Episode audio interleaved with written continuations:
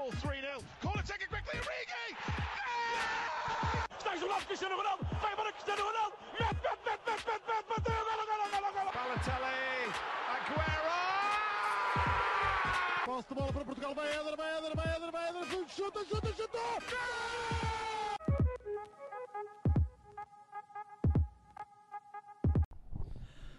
Olá, sejam bem-vindos a mais um episódio do podcast do Spanenka, do Projeto 78. Estamos aqui de volta, diria em pleno, após um, um curto interregno pós-celebrações natalícias. Uh, não são só natalícias, porque nós, entretanto, já, já gravámos mais episódios desde então, mas... Eu dei-vos aqui justificação vocês estavam dois a trabalhar, mas preferias dizer Sim, que tiveste sim. férias a como quiseres. Não, é verdade, é muito trabalho agora, que, que não vai parar, mas que esperemos que volte a dar para entrar na rotina. Tu não, Blanco, tu continuaste aqui a representar-nos em pleno. Alguém tem de carregar Portanto. Muito obrigado, fizeste um bom trabalho. Apesar de se notar um bocadinho a diferença. Também calma, Sim. vamos ter. Notou-se um sim, bocadinho a sim. diferença, não é? Na- Nas visualizações e tudo. Claro, Uh, faltou a nossa presença, Rocha. Uh, mas vamos então hoje falar aqui um bocadinho sobre hum, a Liga Portuguesa, o mais conhecido Portugão. Uh, e posso começar por ti, Blanco, para comentares o que seria, se calhar, o jogo da, da jornada, o jogo de cartaz. Um Sporting versus Sporting Braga. Uh, o que é que achaste deste jogo, Blanco? Mais uma vez, o Braga, uh, a equipa a jogar melhor futebol em Portugal, entre aspas. Exatamente. Uh, sai de Alvalade com 5 na pá. Sim, em primeiro lugar, olá a todos. Antes de tudo, há uma nota prévia que até me esqueci de dar a vocês antes do episódio, mas fica aqui uma justificação que é voltamos a competições europeias esta semana e, portanto, na teoria devia haver Europa Paneca, coisa que não há por motivos de esquecimento, sinceramente. On- Ontem, ontem abri a semana e tipo, ah, é já, esqueci-me. Pá, pronto. Qual coisa, isto também agora são playoffs de Liga Europa. Quando os Porto jogar com o Arsenal faz esse e depois quando passar a sério, isto não é Liga Europa, isto são playoffs, como toda a gente sabe. Portanto, passando para a tua pergunta, sim, é bom saber que o Braga, o melhor futebol em Portugal, que amassou o Sporting na Taça da Liga, como se sabe, o Artur Jorge disse que foi muito superior ao Sporting, que mereceu passar aquele jogo. É bom saber que pela terceira vez seguida que vai ao Alvalade, segunda vez seguida para o campeonato, leva 5 na pá. Portanto, eh, e as três vezes com o mesmo treinador, o que também é, é excelente. Eu até depois fui ver o registro, e houve malta a fazer esse levantamento, o registro do Braga contra clubes grandes, eh, desde que o Jorge está lá, e só esta temporada, pá, a coisa é risível. Desde que o Jorge está lá, ganha o Sporting, acho que só uma vez, foi agora para a Taça da Liga. Uh, empata com o Sporting umas vezes, eh, nomeadamente eh, o ano passado o 3-3 e este ano 1-1. Ganha o Benfica com os jogadores todos ressaca 3-0.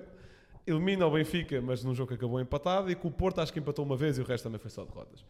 Surpreendentemente, esta temporada, nos três jogos que fez para o campeonato com o, com o Sporting, Porto e Benfica, não marcou nenhum golo. Eu acho que foi aqui a chave da vitória para o Ruben Amorim e é isso que diferiu um bocadinho do jogo da Taça da Liga, que foi o Sporting, agora em casa, não teve medo nenhum de dar ao Braga a bola. Porque no jogo da Taça Liga o Sporting estava sempre ali. A carregar, a tentar eh, criar oportunidades de gol. E criou, Eu acho que o Sporting talvez se repetisse aquele jogo eh, ganhava, mas é a vida. Isto não, não podemos andar sempre a adiar jogos. Já nos adiaram um, já adiaram ao Porto um, queriam que vos adiasse outro. Hum, Dá para Mas- falar disso. Mas já haveremos de ir lá. Hum, eu acho que o Sporting criou oportunidades para ganhar. Mas agora o Sporting também se apercebeu que o Braga, em organização ofensiva, e lá está, o Braga marca esse gol ao Sporting da Liga em transição. eh, obrigado, Gás, já agora. Em que fica a marcar com os olhos o Bel Ruiz. Em organização ofensiva, o Braga não queria absolutamente nada. E uma boa prova disso nem é jogos contra o Sporting. É o jogo com o Benfica em casa. É que o Benfica. hum, hum, o Benfica tem um expulso. Não é isto? Não, não, Não, o Braga tem um expulso. Como é que é? Não, acho que o Braga não tem nenhum expulso Não é? nesse Um jogo. jogo grande sem Não. o outro um expulso. Pronto, Incrível. Então, mas há aqui qualquer coisa que. Há uma coisa contra o Benfica e o Benfica tem de passar a, a defender mais. Já não me lembro o que é que é.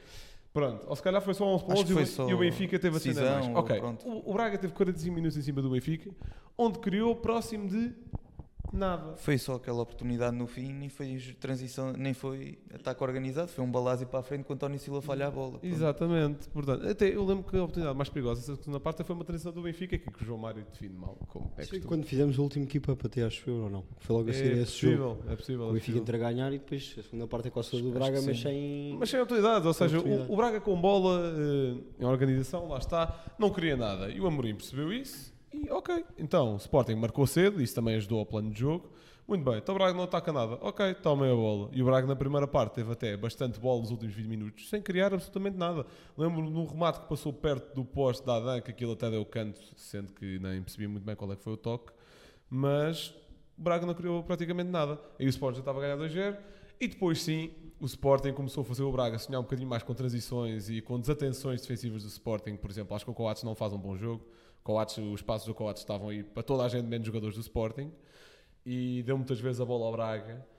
E sim o Braga estava a começar a acreditar. O Jalo tem uma oportunidade, o Adam faz uma grande defesa. O Sporting aí também aproveitou duas transições para matar o jogo 4-0 e a partir daí é gerir. Ainda se fez o quinto e um excelente jogo.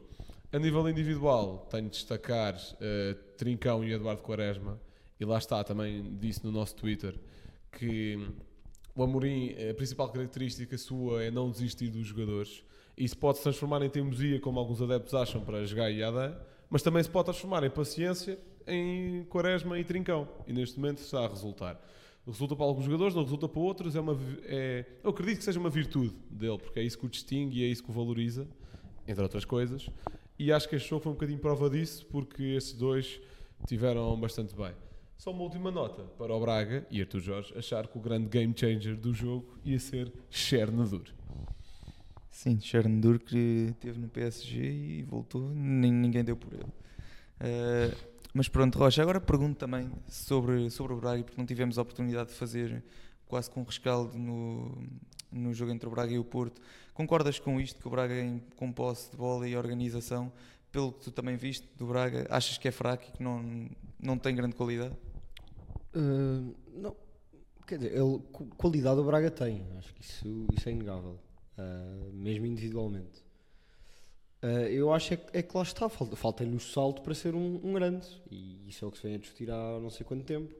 Só que a questão é que há uns anos, se calhar, o Braga não tinha essa qualidade individual toda que era necessária, e agora tendo, falta-lhe a segunda parte, que é a parte da mentalidade, a parte, a parte da definição.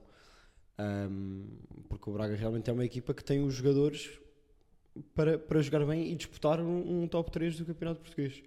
Isso acho que não, não há grandes dúvidas.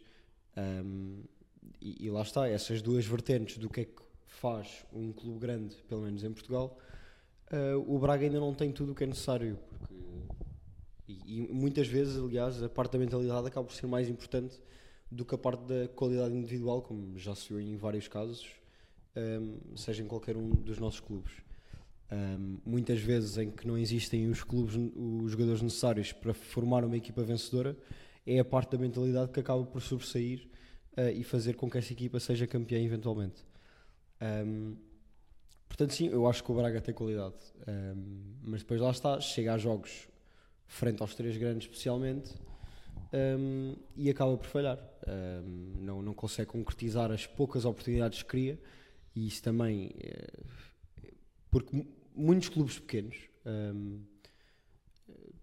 de forma curiosa até, acabam por criar pouco, mas quando vão à baliza marcam. Uh, porque, mesmo acredito eu nos treinos e etc., a finalização deve ser uma parte muito importante porque sabem que não vão ter muitas oportunidades durante o jogo. E eu acredito que o Braga já treina como equipa grande, Um, só que ainda não joga como tal, uh, porque chega a momentos de decisão e não concretiza.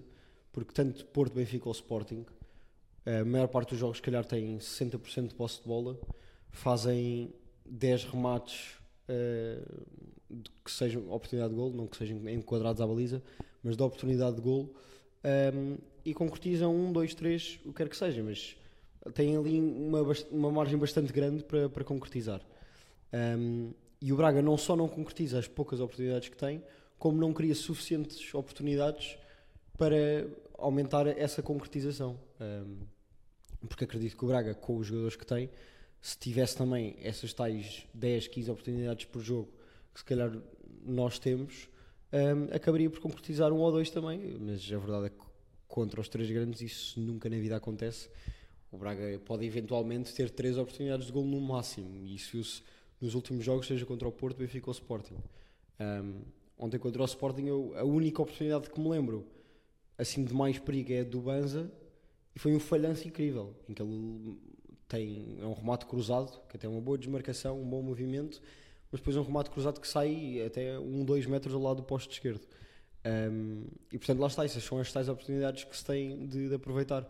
Eu já não lembro eh, como é que estava o resultado nessa altura, não sei se era 2-0, um, mas sendo, eh, porque eu acho que foi na primeira parte ainda, um, se calhar relançaria o jogo eh, e seria um jogo completamente diferente, ainda que o Sporting tivesse essa superioridade toda durante o jogo.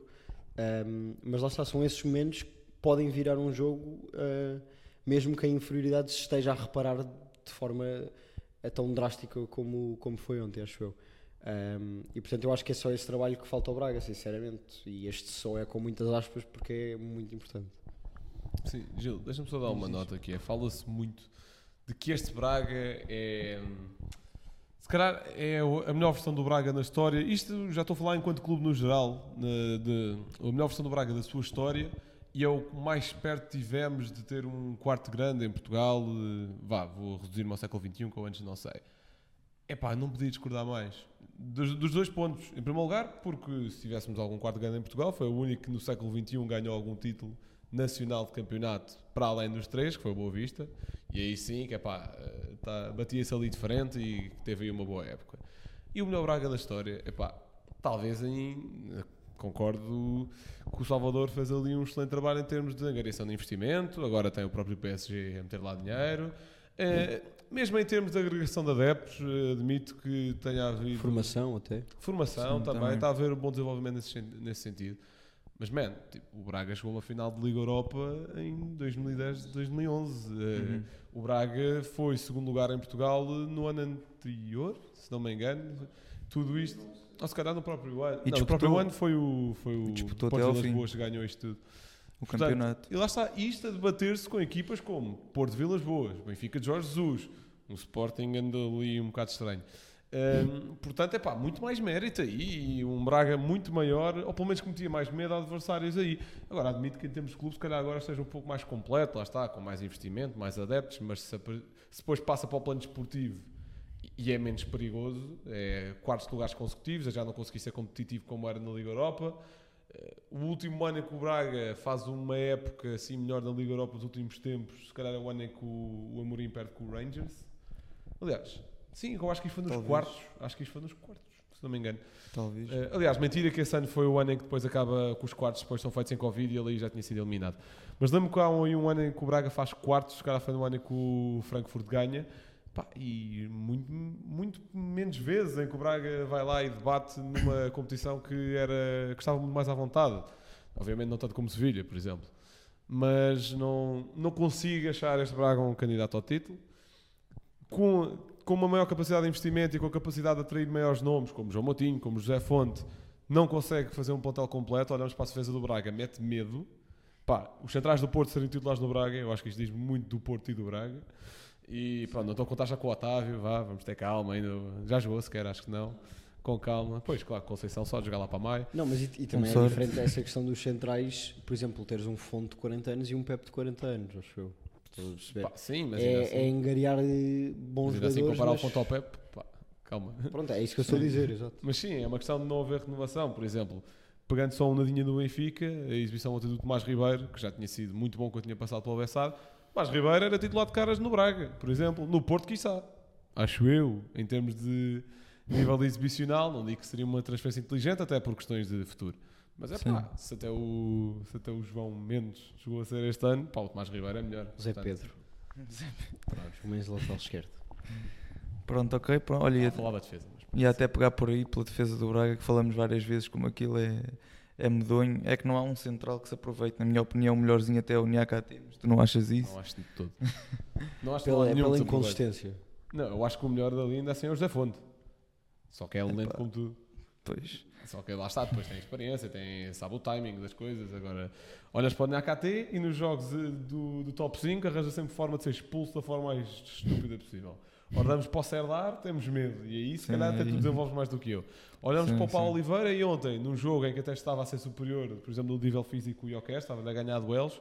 Depois tem lance em que está sozinho com a bola e, tipo, e, e- Pá, perdeu a bola sozinho e um, depois um jogador do Sporting foi lá buscar. Literalmente não tinha oposição, o Paulo Oliveira.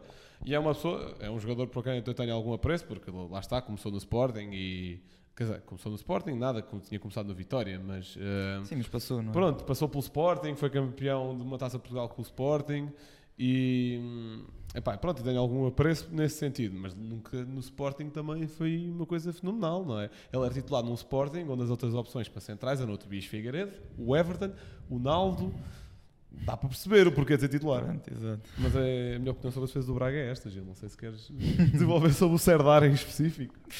Não, deixa lá o Serdar, eu tenho assim uma opinião um pouco negativa dele, porque sinceramente todas as vezes que o vejo jogar não há um lance que ele resolva com tranquilidade e com qualidade. Um lance. Isso é porque tu não estavas atento ao jogo no Braga Estoril, Gil. Estavas mais atento aos canapés. Pronto, exatamente. Isso aí sim, não, não vou negar. Uh, mas vamos avançar para o, para o outro jogo que já se jogou até agora na, na jornada, o principal, que, que envolvia o Benfica e o, e o Vitória. Uh, e posso começar eu por comentar um bocadinho de um jogo que, como tu falaste, Que foi roubado. Não era isso que eu ia dizer. Como tu falaste uh, logo no início, que é um jogo que, na minha opinião, não se deveria ter disputado. Uh, acho que se fosse um, acho que qualquer adepto do Vitória agora que ganhou, se calhar não me diria o mesmo, mas Vitória não, ganhou? E empatou. Pronto, lá está. Para mim é uma, é uma derrota do Benfica, Chuta claramente. para a verdade, Gil. Não, é que até... Deveria ter ganho É, o é, Vitória. é que até o próprio Álvaro Pacheco diz que perdeu dois pontos, enquanto que o Rocha Schmidt diz estar contente com um. Pronto, isso aí é. Obviamente que não, não podemos estar contentes com um ponto, se bem que o que o jogo foi, acho que o empate não foi, não foi nada mau, apesar de eu no Benfica um empate ser péssimo. Por isso mesmo eh, até pensei que fosse uma derrota agora assim de repente. Para mim é uma derrota e para qualquer benfiquista devia ser. Eh, Schmidt não é benfiquista, Gil? não sei, tens de perguntar, tens, tens de tornar jornalista para ir lá à conferência de Claro. imprensa Claro. perguntar-lhe isso. Uh, mas uh, falando do jogo, eu acho que nunca se deveria ter realizado um jogo naquelas condições, não pela falta de polícias, uh, mas por, pelas condições do relevado. Como é que é possível num país onde, por exemplo, eu pensei assim rapidamente na, na Premier League, um país onde está sempre a chover, especialmente ali na- em Londres, aquilo é chuva constante e não vemos estes problemas nu- nunca.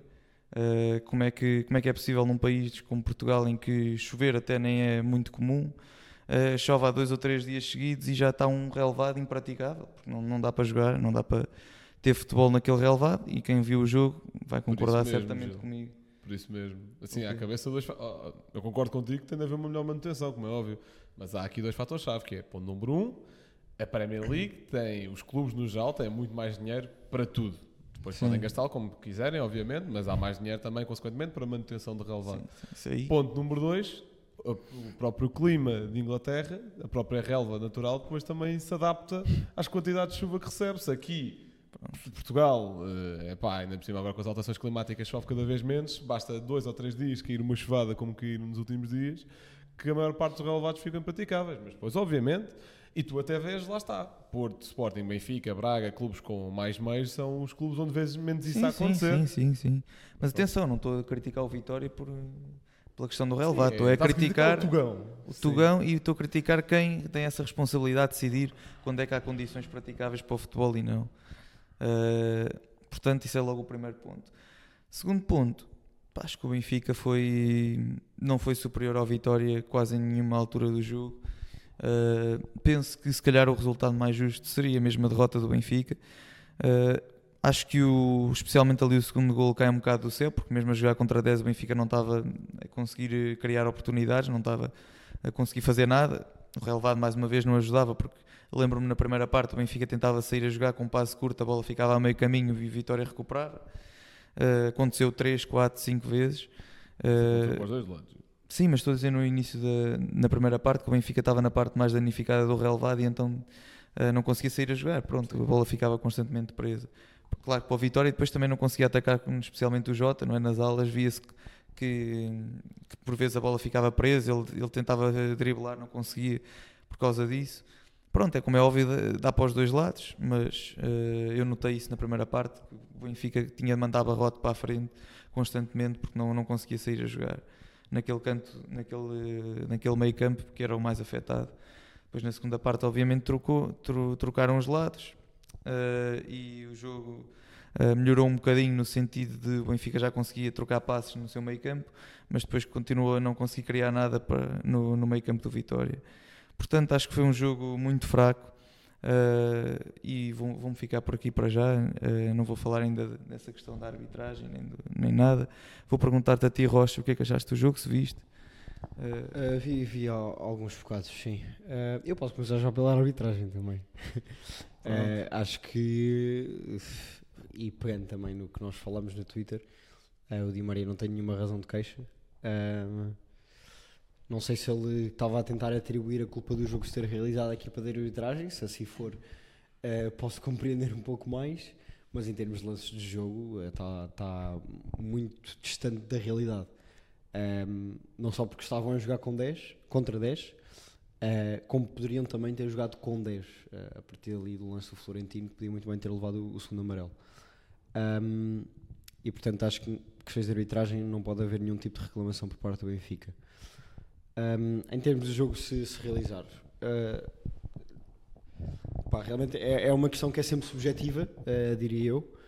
Um, lá está, é- depende da equipa de arbitragem, dos delegados da liga, um, tirar as conclusões das condições do, do relevado para concluir se, se há condições ou não para, para se realizar o jogo. É, a verdade é que a bola não rolava muito bem, é, realmente.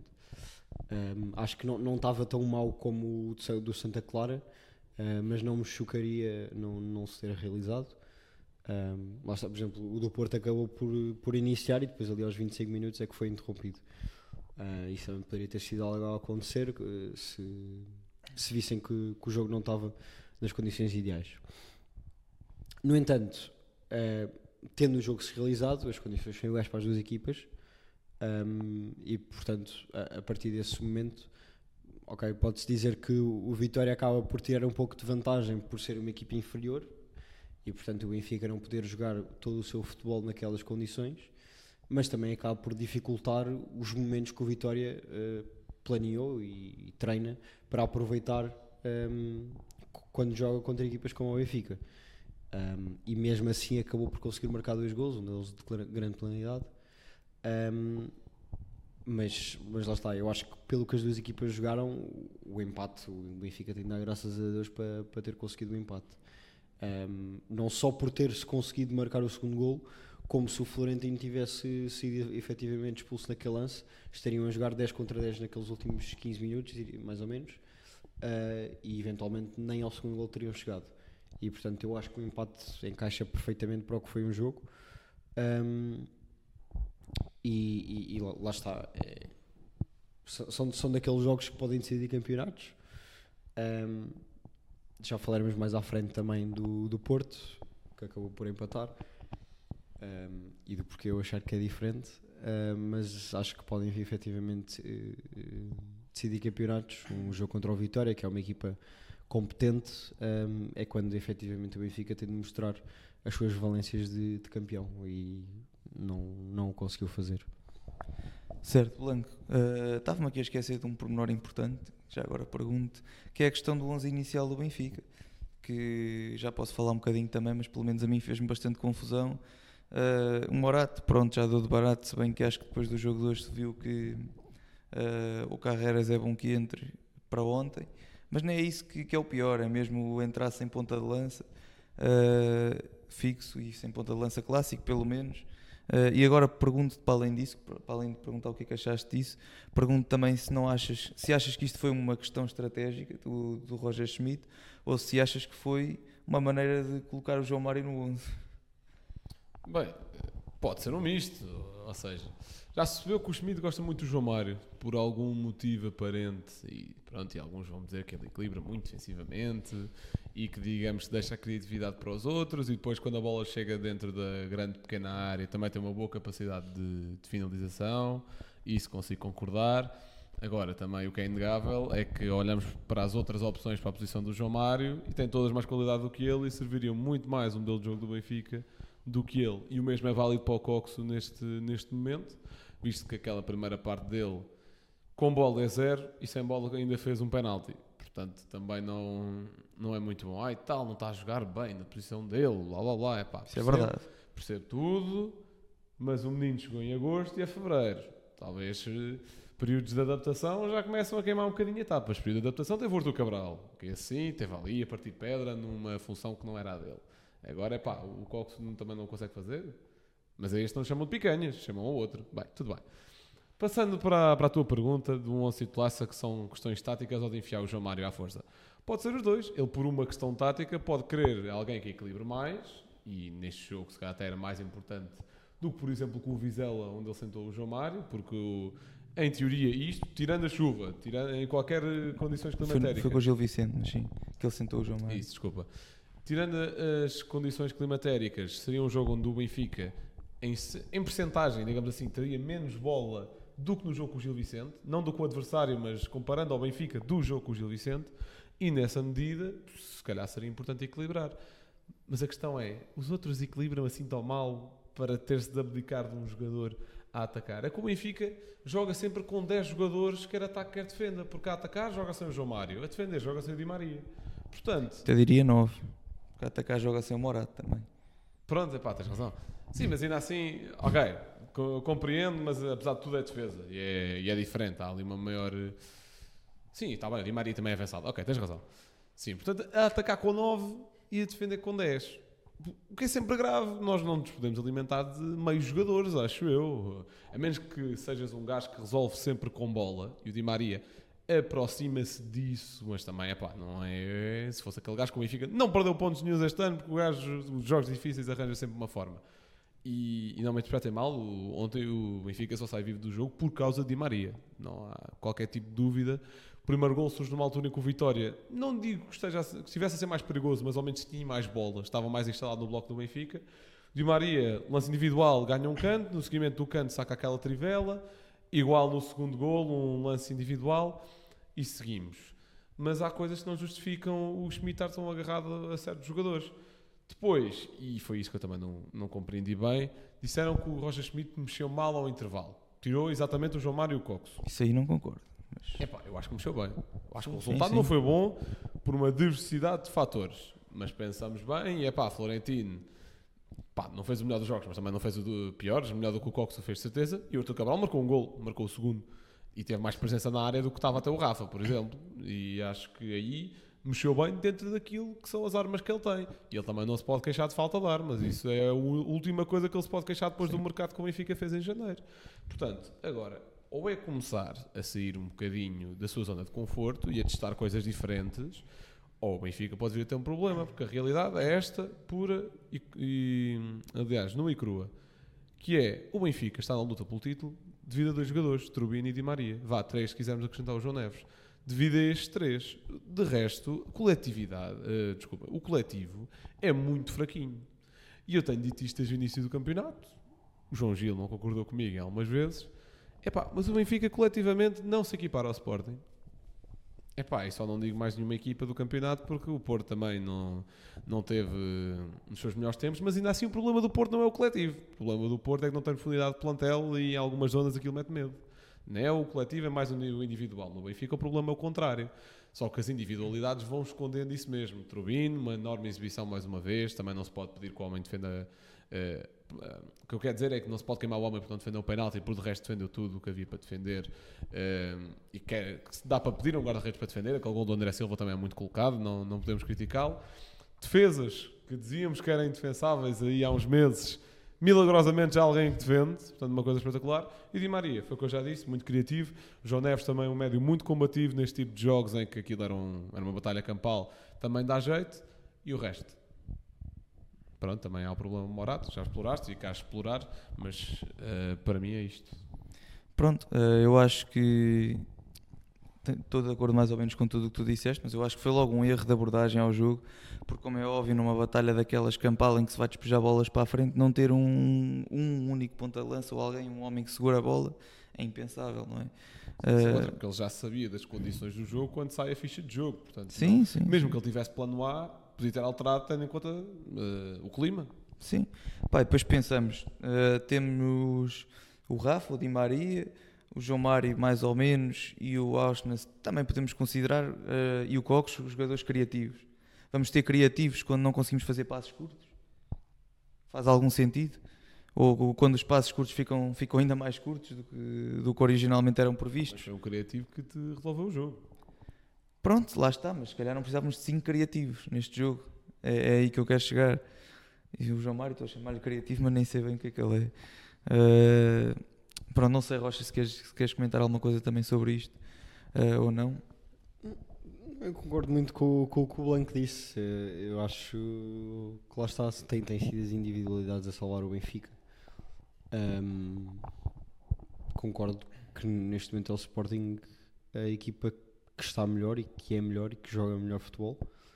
Ahm, e o Benfica deveria jogar o melhor futebol tendo em conta os jogadores que tem. Ah, e não o fazendo vai, vai criar oportunidades para, por exemplo, o Porto poder se aproximar um, e mudar esta trajetória do, do campeonato.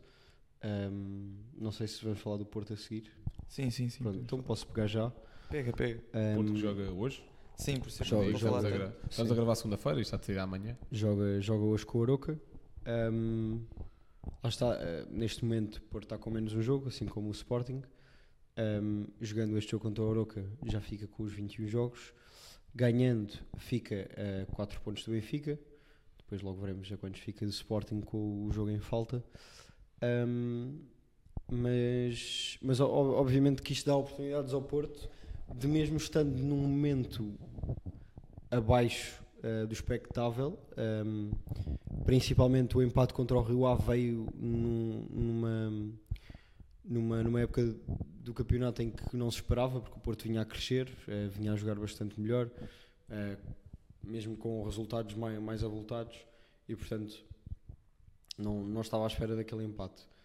Um, no entanto, agora teremos jogadores também a voltar, seja Zaidu, eh, como Taremi, que que já foi convocado para o jogo de hoje.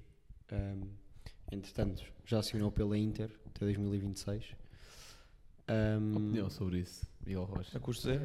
a, cu- a custo zero. Tem de jogar, tem de ser É. encostado. 4-4-2 com Taremi, 4-2-3-1 sem Taremi. Não, eu, isso, o Sérgio Conceição sempre fez uma, uma gestão extraordinária dos jogadores que saíam a custo zero.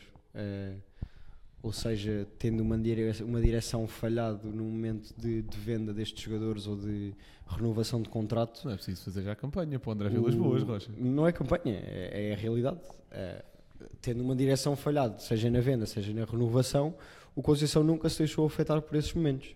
É, fosse Herrera, Brahimi, é, quem quer que fosse, Corona, co- é, o pensamento do Sérgio Conceição foi sempre o mesmo. É, se ajudam a equipa, vão jogar. E portanto, o Taremi, se estiver numa forma melhor que os outros, e se ajudar a equipa, vai jogar. Não é por, eh, por ir sair daqui a seis meses que, que vai ser encostado. Isso nunca foi a filosofia do Conceição e também acredito que não vai ser agora que vai passar a ser. Ahm, agora, a realidade é que o Porto, neste, nestes jogos que este- teve sem o Taremi, acabou por jogar bastante bem. Ahm, seja com o Evanilson na frente, com o PP nas costas, por exemplo, foi, acabou por ser o mais utilizado. Ahm, também com o Nico Gonzalez a crescer, eh, a fazer dupla com o Alan Varela, o Eustáquio a ser um pouco encostado. Eh, mas lá está, temos vários jogadores que estão a ganhar forma, principalmente o Nico e o, e o Evan que anda com uns números extraordinários no- nos últimos jogos, seja golos como assistências. Ahm, pode acabar por tirar espaço ao Taremi, mas nada disso se vai dever ao facto de, de sair a custo zero. Ahm, se o Taremi deixar de jogar eventualmente a titular nestes primeiros jogos, será efetivamente pelo resultado eh, do coletivo eh, e nunca eh, por, esse, por essa situação. Ahm, mas o Porto, lá está, entra agora num período bastante complicado. vamos para a 21 jornada. Ahm, faltam quê? 15 jogos para acabar o campeonato. São 36, São acho eu. 34. ou não é? 34. 34. Sim, acho Pronto, que então são, são 14. mais São sei. 18, são 18 equipas. sim. pronto, mais 13 jogos. Três jogos. Um, e são três jogos em que, por exemplo, se o Sporting ganha o jogo contra o Famalicão, uh, São 14 para o Sporting. pronto, sim. o Porto, o Porto fica a 7, ou seja, uh, três vitórias do Sporting, que em 13 jogos ter três derrotas não é efetivamente assim tão fácil, embora ainda haja um confronto direto. Um, o Porto fica a depender muito pouco de si mesmo. Um, Mas ainda assim o Porto tem mais valia de ter jogar tanto com o Sporting e o Benfica em casa. verdade. Sim. Mas por isso mesmo é que digo que, tanto no Benfica como no Sporting, no caso de ganhar em casa, eh, ficava a um ponto do Benfica e a 4 do Sporting. Eh, ainda assim não deixa de ser. Pronto, depois com confrontos diretos e etc. No caso do Sporting poderia bastar uma derrota e um empate. Um, isso, mas isso seriam outras contas. E portanto o Porto entra agora numa fase em que não pode mesmo vacilar. Eh, teve este jogo frente ao Rio Ave. Um, já agora posso relembrar que eh, na época de 2019-20, se não me engano, um, que foi quando, Covid. o- quando entrou o Covid e o Porto foi campeão, Uhum. o Porto vence, vence o Benfica um, no Dragão, o que muda completamente as contas do campeonato. E a última jornada que foi jogada foi efetivamente frente ao Rio Ave, eh, em que o Porto empatou. Um, e depois acabou por, por conseguir ser, ser campeão. Mas lá está, A última jornada foi jogada? não, a última jornada Antes do... a- antes de, Ah. do lockdown. Ah, já percebi, Foi- já foi percebi, sim, sim, sim. Fins de fevereiro, inícios de março. Ok, ok, ok. Uh, foi o nosso último jogo uh, antes da pandemia ter mudado os calendários foi uh, esse frente ao Rio Ave.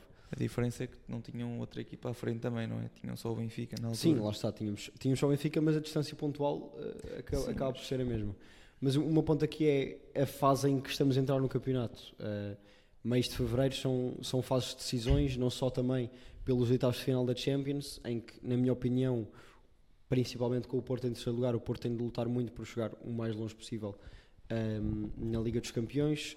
E é o pior Não Arsenal só- dos últimos 50 anos, não nos podemos esquecer disto. Sim, o Arsenal que acabou de dar 4 ou 5 no West Ham, ou o que é que foi? Foram Mais seis. Seis. Aí é bem. Ahm, mas pronto, eh, o Porto te- tem efetivamente, não só pelo encaixe financeiro, ahm, mas também por ter resultados desportivos. Ahm, e eu acho que isso, que isso é uma vontade não só da, da equipa técnica, mas também da direção. Uma época em que os resultados desportivos vão ser bastante importantes e bastante definidores de, de futuros de muita gente. Um, e portanto estamos a entrar numa época, numa fase da época bastante importante eh, que eu acredito, como estávamos a falar em off e que tu me irias perguntar sobre se chegava Sérgio Conceição para o Porto ser campeão, eu ainda acredito que sim. um, porque lá está, já demonstrou no- noutras, noutras temporadas o que, o que consegue fazer e não, não vai ser agora que eu vou mudar esse pensamento sobre ele. Ok, bastante justo. Uh, podemos então, se mais nenhum de vocês tiver nada a dizer, podemos então passar ao próximo tema que nos traz aqui hoje, uh, que se prende com o cartão azul, que, que se pensa introduzir no futebol em breve. Uh, ainda vai ser testado, obviamente não nos principais campeonatos, uh, mas que essencialmente é um cartão que serve para admoestar jogadores que cometam uh, faltas táticas ou que tenham comportamentos inadequados para com a equipa de arbitragem. Por exemplo, uh, demasiado não é falatória, demasiado Protesto. protesto, exatamente, uh, e, ou, por exemplo, tentar enganar o árbitro de, de alguma forma. Uh, posso começar por ti, Rocha? Uh, sobre hum, o que é que tu achas acerca da in- da introdução deste cartão? Achas que realmente faz sentido ou poderá trazer mais problemas do que soluções? Eu, eu acho que a ideia de fundo é, é positiva. ou seja, de não castigar demasiado uma equipa por uma ação que, que não pode, que pode, pode não ter essa gravidade toda de ser um vermelho, por exemplo. No entanto, e principalmente em Portugal, na minha opinião, acredito que há países em que isso vai funcionar melhor, mas em Portugal eu acho que isso pode dar um poder excessivo aos árbitros. Um, no sentido em que, pá, se não gostarem muito que um jogador está a falar, mandam-lhe um cartão azul e o gajo sai durante 10 minutos e depois volta a entrar. Aí pode ser que mude alguma coisa. Mas acho que, principalmente na arbitragem em Portugal, é uma solução fácil para um problema difícil. Um, em Inglaterra, por exemplo, em que existe muito mais comunicação entre árbitros e jogadores, de uma forma também ela mais educada, um, e em que os árbitros gostam mais de beneficiar o espetáculo, acredito que o cartão azul não vai ser usado de forma tão displicente como em Portugal. No entanto, eu não tenho essa confiança para os árbitros portugueses. Hum, acho que, que, que lá está, é, é uma forma fácil de se livrar de um, de um jogador que anda sempre a morder os calcanhares ao árbitro. Uh, e, e acho que pode ser us- usada excessivamente durante um jogo, uh, não havendo limite de cartões azuis, por exemplo.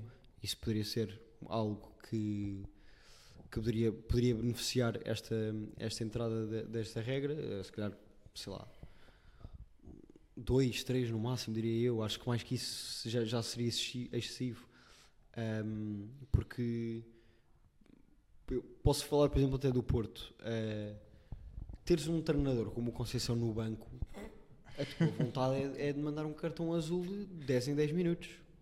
Uh, e portanto, e, e mesmo com, com outro tipo de jogadores, exemplo, seja com o Otávio, uh, por exemplo, ou até no Sporting o Nuno Santos, o Benfica o Otamendi, são todos joga- jogadores chatos. uh, e até mesmo não sendo esses jogadores, pode haver momentos em que um jogador que até é mais calmo acaba por, Passa-se, sim. por se passar e, e diz alguma coisa ao árbitro que não é eh, grave o suficiente para levar um amarelo, um, um vermelho, mas que sei lá, o árbitro saca do cartão azul e pronto, está tá, tá despachada esta situação. Ahm, e portanto, lá está, no, no exemplo do Sérgio Conceição, e já existem árbitros, obviamente, que, que lidam com ele de, de forma diferente. Ah, eu sei, por exemplo, de árbitros que falam até mesmo dentro da sua, da sua própria equipa técnica, que é ele a mim pode-me chamar tudo o que quiser, eh, desde que não influencie o jogo. E isso, para, para treinadores como, como Conceição, até acaba por beneficiar o espetáculo. Ahm, e se calhar esse tipo de árbitros como este não, não faria uma utilização excessiva do, do cartão azul. Mas para a maior parte, e principalmente para árbitros que já têm aquele ódiozinho ao Conceição de raiz, eh, porque já levaram com ele em muitos jogos, é, é uma solução fácil em que, se for preciso de 15 em 15 minutos, ele está a ser eh, posto na rua para descansar um bocadinho, a ver se acalma ahm, e depois volta. Ah, lá está, eu acho que é é uma solução fácil para um Eu problema sei difícil. como é que isso iria disse. sequer funcionar para treinadores. É, vão para a bancada Sim. e passado 15 minutos estão a descer. Pois, provavelmente seria. Ah, mas Isso lá é está, acho, coisa- acho que é uma, uma implementação que tem de ser mais estudada. Acho que as condicionantes estão demasiado básicas, não foi muito aprofundado o estudo sobre isto e acho que tem, tem de haver mais limitação hum, a, a este cartão azul. A ideia é boa, mas não, não pode ser implementada desta forma, na minha opinião. Certo, portanto, começando pela, pela ideia de fundo de- que, que sugere esta ideia para este cartão azul, eu acho que é muito boa, ah, no sentido de em Portugal há demasiado falatório com os, com os árbitros, demasiado ah, protesto. Na minha opinião, isso existe, já existiu mais, parece-me, mas continua a existir bastante. Ah, apesar de eu achar que isso aí se deveria resolver de outra forma, haveria medidas mais fáceis que é voltar um pouco ao que era atrás no, no tempo e dizer apenas o capitão se pode dirigir ao árbitro em campo. Uh, acho que isso aí era uma, uma ideia um pouco mais execuível uh, e mais fácil de implementar. E se calhar, por exemplo, o treinador apenas pode dirigir ao quarto árbitro, por exemplo, alguma coisa assim. Teoricamente, acho que já se pode, não é? Até só se Lá pode vai o Luís dirigir. Gonçalves à vida. Pronto. e ap- isso era outra, apenas o treinador se pode dirigir. mas à- acho que isso é uma, acaba por ser uma utopia. Isso é utopia, completamente. Uh, isso Sim, acontece, mas- por exemplo, em desportos como o rugby, em que efetivamente é. Aliás, até é mais o, o árbitro que escolhe a quem se dirige do que propriamente ser o capitão ou não. Mas eu acho que isso é uma utopia muito difícil de implementar no futebol. Tem- tem- acho que tem de ser uma coisa de raiz que cresce com, o- com o desporto. Não sei se, se isso conseguiriam fazer no futebol. O que eu acho que Sim. existe já é uma maior sensibilidade e uma maior tolerância para quando é o capitão a falar. Sim, sim. Que é Sim, mas diferente. isso aí eu acho bem também. Lá está, o capitão depois também tem uma maior responsabilidade, não pode mandar o árbitro para aqui e para ali. Sim. Acho eu. Pronto, é lá está uma coisa que requer respeito e que se calhar não está fundada nos alicerces do nosso futebol, sem dúvida. Portanto, seria difícil implementar, mas se calhar seria interessante começar a pensar nisso e, o- e- e os jogadores, se calhar, se começarem a levar cartões amarelos por se dirigir ao árbitro assim, com mais regularidade, também começam a aprender e a controlar-se mais. Uh, não estou a dizer que é uma solução adequada, mas acho que, que era mais fácil implementar do que um cartão azul para isso. Depois, uh, outra questão que tem a ver com o próprio protocolo de, de amostragem do cartão azul. Uh, vamos imaginar uma simulação grosseira no- numa, na área em que um jogador tenta cavar penalti, claramente, e o árbitro por acaso não vê, ou não assinala penalti, mas também não, não vê o lance como deve ser para perceber que é uma simulação. Uh, o cartão azul, teoricamente, deveria ser mostrado, ou neste caso, um cartão Sim, amarelo hoje em dia. Segundo a Sim. regra, está a tentar enganar o árbitro. lá está. Sim, sim. Mas isso é cartão amarelo. Sim, hoje em dia é cartão amarelo, mas com o cartão azul seria cartão azul, porque está a tentar ludibriar o árbitro. Uh, pronto. Uh, isso aí, obviamente, com um cartão azul é mais pesado que um cartão amarelo, porque inclui a expulsão por 10 minutos uh, desse jogador de campo. Portanto, até que ponto é que isso não teria de exigir uma regulamentação qualquer na alteração do VAR, uh, em que o VAR também poderia chamar para um caso desses? Acho que isso seria tudo uma grande confusão, alterar protocolos para, para aqui e para ali, e, e não sei se traria uh, grande vantagem uh, para, o, para, o, para o próprio espectador e para o próprio jogo, não é? Porque estar sempre com paragens a ir ao VAR, já, já se vai ao VAR por isto e por aquilo, agora ainda ir por, por essas ocasiões parece-me que seria um pouco exagerado. Outra questão ainda é uh, que teríamos de nos habituar a um futebol radicalmente diferente, onde se calhar uh, veríamos 9 a jogar contra 8, e às vezes 10 contra 11, uh, com muito mais regularidade. Até que ponto é que a tática no futebol não, não iria sair afetada com, com tudo isto, não é? Não sei. Daí eu achar que tem de haver limitações no número de cartões azuis que se pode dar para o jogo também, para não haver do nada um jogo de futebol de 9 contra 7 ou 10 contra 7, que seria Sim. absurdo. Pois, Blanco, o que é que tu achas de tudo isto? Bem, eu vou ser se calhar um bocadinho mais pessimista do que vocês, porque eu acho isto tudo estúpido, mesmo muito estúpido. Não gosto da ideia, não gosto da concretização, não gosto de nada. Dois pontos importantes. Em primeiro lugar, é uma medida que se está a refugiar muito na subjetividade. Isso é uma coisa que me assusta. Já há demasiada. Ou vai, vou, vou dizer ao contrário. Já muito pouca eh, uniformização de critérios nos vários campeonatos, o que já é perigoso. Portanto, se eu neste jogo apanhar com um árbitro, quero deixar tudo seguir e qualquer contacto, enquanto que o meu rival, num jogo com a mesma equipa, que vai jogar o mesmo estilo de jogo, apanha com um gajo que dá cartão amarelo tudo o que é contacto, obviamente que isso vai condicionar e, pá, e mete em causa ligeiramente a verdade desportiva. Se já é difícil uniformizar, estamos a acrescentar mais uma coisa para, para ser subjetiva, enquanto que menos subjetividade é melhor para toda a gente. É melhor para adeptos, é melhor para clubes, é melhor para os árbitros que estão mais protegidos, dizem, olha, foi a regra, eu só, eu só cumpri, não tenho culpa. Esta é a primeira. Em segundo, acho muito estúpido estarem a querer, eh, de, alguma forma, castigar aquilo que é a falta de tática, que é só uma coisa importantíssima no futebol cada vez mais intenso que nós temos e, e cada vez mais tático e se calhar com cada vez menos espaço para, para devaneios técnicos e é por isso também há cada vez menos números 10 de raiz, mas isso é outra história. Num futebol cada vez mais intenso, a falta tática é importantíssima. Por exemplo, com este cartão, se calhar o Atlético do Simeone é a divisão. Qualquer falta, um gajo vai para a rua, man, que é a equipa mais, lá está, mais raça, mais garra de todas. Em Portugal, eh, o Porto eh, utiliza mais esse estilo de jogo, até digo na Europa, se calhar não usa tanto em Portugal. Mas, portanto, também ia sair muito prejudicado. Mas isto, quando já há um cartão amarelo para essas, digamos, faltas táticas, em teoria, se o árbitro achar que está a matar uma transição, cartão amarelo e acabou. Acho que isso é muito mais benéfico e mais justo do que um cartão azul. Agora, tentar ludibriar o árbitro, man, isso acontece desde os inícios do futebol. É uma coisa que é valorizada no sentido de esperteza e acho que pá, tem de ser de alguma forma, essa manhã tem de ser preservada aos poucos, porque eu sou a favor do VAR, obviamente, acho que vai melhorar muito a verdade esportiva, mas também vai tirar um bocadinho aquilo que é o espaço para enganar os árbitros. O que é bom, eu prefiro que o futebol seja justo. Agora, dentro daquilo que já são regras justas, acho eu, ne- neste sentido, é pá, há muita coisa que se pode alterar nas regras de arbitragem, isto não acho de tudo. Estamos a tirar ainda a única componente de esperteza dos jogadores. Então, para isso, man, mete, sei lá, e limita os jogadores a nível tático, limita os jogadores a nível de, de- de inteligência, de quando ter de atacar a bola, quando não ter. Acho muito parvo. Acho que não faz sentido nenhum. Acho que todas estas novas regras nos últimos anos têm sido surgidas e testadas.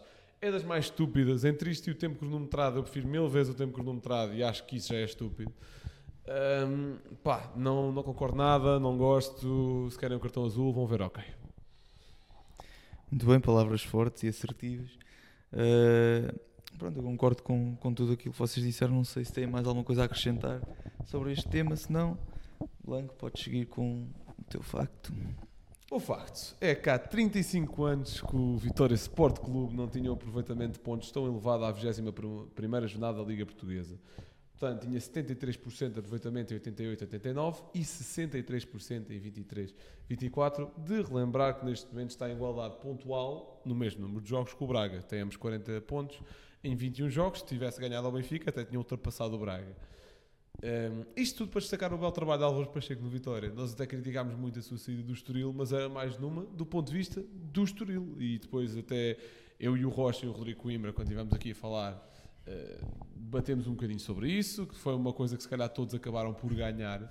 Mas, porque o Estoril foi uma final de taça para eles, é incrível. E o Álvaro Pacheco encontrou um contexto muito bom para, para crescer e aplicar o seu modelo de jogo mas ainda assim acho que na altura foi estúpido, porque não sabias o que ia sair do Vasco Seabra, mantenho essas palavras. Acho o Álvaro Pacheco um treinador mega competente, fico bastante contente com o seu trabalho no Vitória. E lá está, também não posso deixar de comparar isto com o Braga, porque investimento, melhor futebol em Portugal nos últimos anos, aparentemente. Sim, eu acho que até. Está com pontos do Vitória, que é trocou o treinador à primeira ou segunda jornada. Acho que a maior parte dos adeptos não, acaba de não ter essa noção que neste momento o Vitória está com os mesmos pontos que o Braga.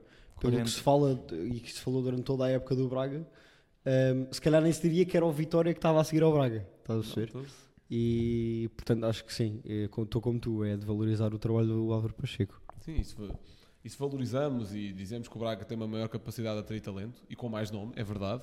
Também temos falado do Vitória, porque naquilo que é o plano deles, que neste momento acho que é tentar ser o primeiro dos últimos, digamos assim, o primeiro a seguir a três grandes entre aspas e Braga, nesse plano, bastante bom, porque conseguem atrair jogadores como Tomás Ribeiro, tinha sido dos destaques da Liga Portuguesa, foi lá para fora, não sei muito bem fazer o que é para o Grasshoppers. Ah, estás aí perdido? Muito bem, vamos buscar-te. Ricardo Mangas, estava num Boa Vista, meio que perdido, passou por França, excelente lateral, vamos buscar também. O Nuno Santos, que tinha sido muito importante no Passos Ferreira, nem tem tido das adaptações mais fáceis ao Vitória. Ok, mais um talento. André Silva, ano passado foram buscar ao Oroca, que no ano anterior também tinha sido bastante bom. Marcou aos três grandes este ano, no- nos três jogos em casa que o Vitória já fez com os três grandes. Muito bom, acho que. Ah, o Jota. O Jota. O Jota, exatamente. Sim. Dos maiores destaques quando o Casa Pia sobe divisão. Teve ali um, um ano difícil de adaptação, ano passado. Também muita instabilidade no Vitória. Agora está a encontrar o seu melhor futebol. Acho que a construção do plantel está cada vez melhor. Agora falta uma coisa: falta é não, perder, não perderem com qualquer tipo de pedreiros que lhes apareçam num playoff de Conference League, por favor. Que também nos dava jeito os pontos. Mas, Rocha, o teu momento cultural.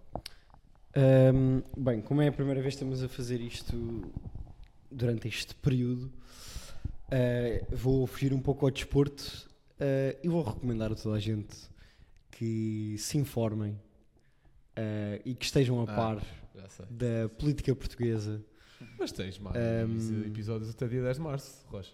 Eu sei, eu sei que tenho, mas acho que é, é, é a minha primeira oportunidade desde que os debates começaram e acho que é importante eh, iniciar, eh, de- ou melhor, com- começar a ver estes debates desde o início, até porque eles não duram até muito tempo, é mais uma semana e meia, É acho mais eu. uma semana. Portanto, comecem já a vê-los, informem-se para terem um voto ehm, consciente, eh, de saberem em quem estão a votar, em que propostas estão a votar, ehm, para depois também não terem razões de queixa de forma eh, não fundamentada. Ehm, acho que isso é importante e que devemos todos fazer. Gil, o teu comentário. Certo. Uh, já vos tinha dito em off no início, hoje não trago um comentário em si, trago um acontecimento que, que marca qualquer um que tenha visto que aconteceu ontem uh, no estádio do Vitória, que foi a homenagem ao Mickey Fair uh, no início do jogo. Acho que foi uma homenagem muito bonita e merecida. Uh, foi colocada uma coroa de flores pelo capitão do Benfica, Otamendi, no local onde Fair tinha sucumbido há 20 anos e tocou-me, apesar de não estar lá para ver nesse esse momento, toca a qualquer um, penso eu, que tenha visto e já agora de salutar também o comportamento dos adeptos do Vitória a aplaudirem aquele momento eh, e foi, foi de facto com carregado de simbolismo Eh, e é assim que acabamos o programa Eh, muito obrigado muito obrigado a todos por terem visto um abraço e até para a semana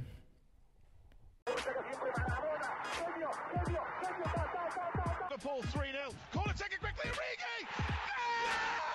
Está isolado Cristiano Ronaldo. Vai Cristiano Ronaldo. Mete, mete, mete, mete, mete, mete, bateu. Golo, golo,